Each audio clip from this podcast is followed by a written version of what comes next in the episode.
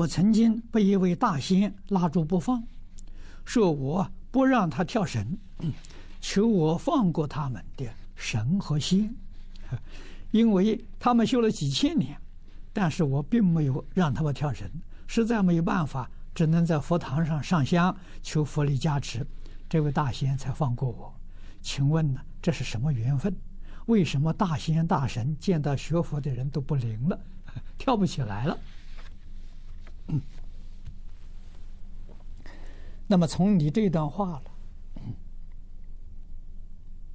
我能够体会到，你过去世中生生世世修行的功夫不错。为什么呢？否则的话呢，你没有这种感应。啊，这些大仙大神修行了几千年，啊，你还能够止得住？这不是普通功夫，啊，这是过去生中啊，你修行的相当得力，啊，你没能往生，大概临终一念之差，你没去得了，啊，所以这一生当中啊，你有很多这些感应，应当继续认真努力，不要把这一生呢空过了，你会有成就。那么从这个地方你就晓得，这些大仙大神，遇到佛法就不灵了。